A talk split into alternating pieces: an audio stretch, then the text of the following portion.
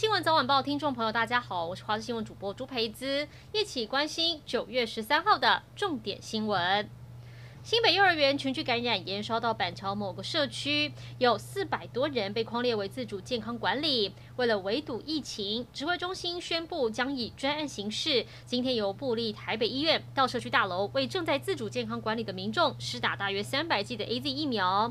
接种疫苗的时段分别为早上十点到下午一点，以及晚上八点到十点。指挥中心发言人庄仁祥说，不论是否曾经上网预约，年满十八岁、没有接种过第一剂疫苗都可以施打。至于居家隔离的人不符合接种条件，指挥中心也将考虑未来解除隔离后是否加强接种措施。受到灿树台风影响，高雄桃园区玉穗溪上游雨量只有十九毫米，没想到十二号下午四点左右连续爆发三波土石流，明巴克路桥前两百公尺路段跟涵管都被淹没，目前三个里共四百多人受困，公务队预计明天开始抢修便道。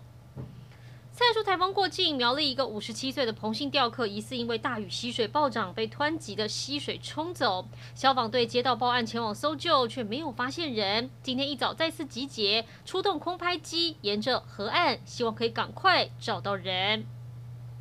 高雄市情大破获一起视讯交友平台，上百位漂亮主播，只要储值金额就可以一对一聊天。主播不使用言语跟动作挑逗，要求观看民众抖内。平台开设十多年时间，不法所得超过十亿元。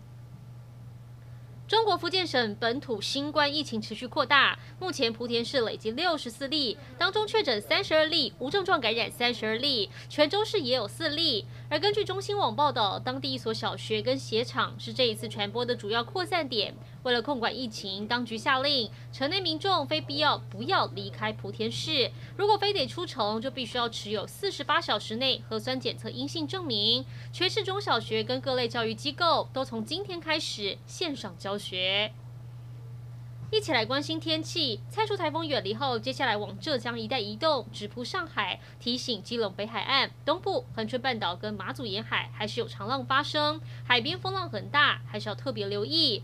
而就在蔡树远离后，环境风场改变，转吹西南风，中南部地区跟恒春半岛会出现短暂阵雨或雷雨，容易伴随较大雨势。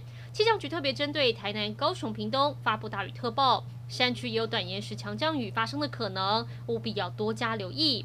随着降雨减少，北部跟东部白天再度变得闷热，高温可以来到三十三到三十六度。大台北、桃园跟台东地区有局部三十六度以上高温发生的几率。东南部地区有机会出现焚风，户外活动一定要多补充水分，避免中暑。